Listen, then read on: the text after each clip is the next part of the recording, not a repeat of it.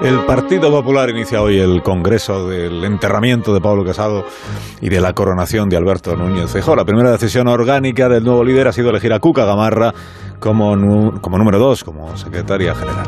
Le pregunto a Fernando Onega cómo interpreta este primer movimiento de Feijóo. Fernando, buenos días.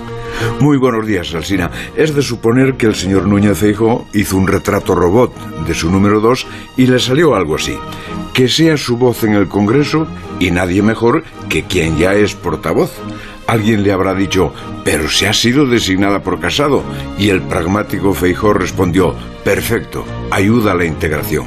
Siguió dibujando el perfil deseado y apuntó en su cuaderno azul, porque supongo que Feijó tendrá un cuaderno azul como Aznar. A ser posible, mujer, por aquello de la paridad con experiencia gestora, que será una de las claves del nuevo equipo, y Gamarra ha sido alcaldesa de Logroño, con labia para la confrontación porque tiene que ser el paraguas del presidente y a Gamarra labia le sobra.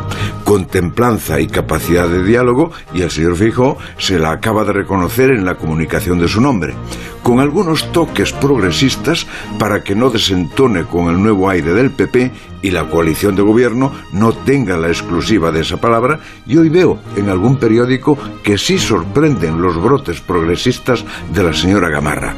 Y como recuerda algún periódico que doña Cuca también es muy de Rajoy, Feijó lo tuvo claro.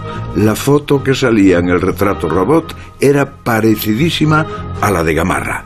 Si se le añade que tiene un punto de desparpajo y agresividad que Feijó no quiere exhibir, porque los hombres de Estado no son agresivos, desde Santiago a Sevilla se escuchó ¿Quién habla y no se atrabuca?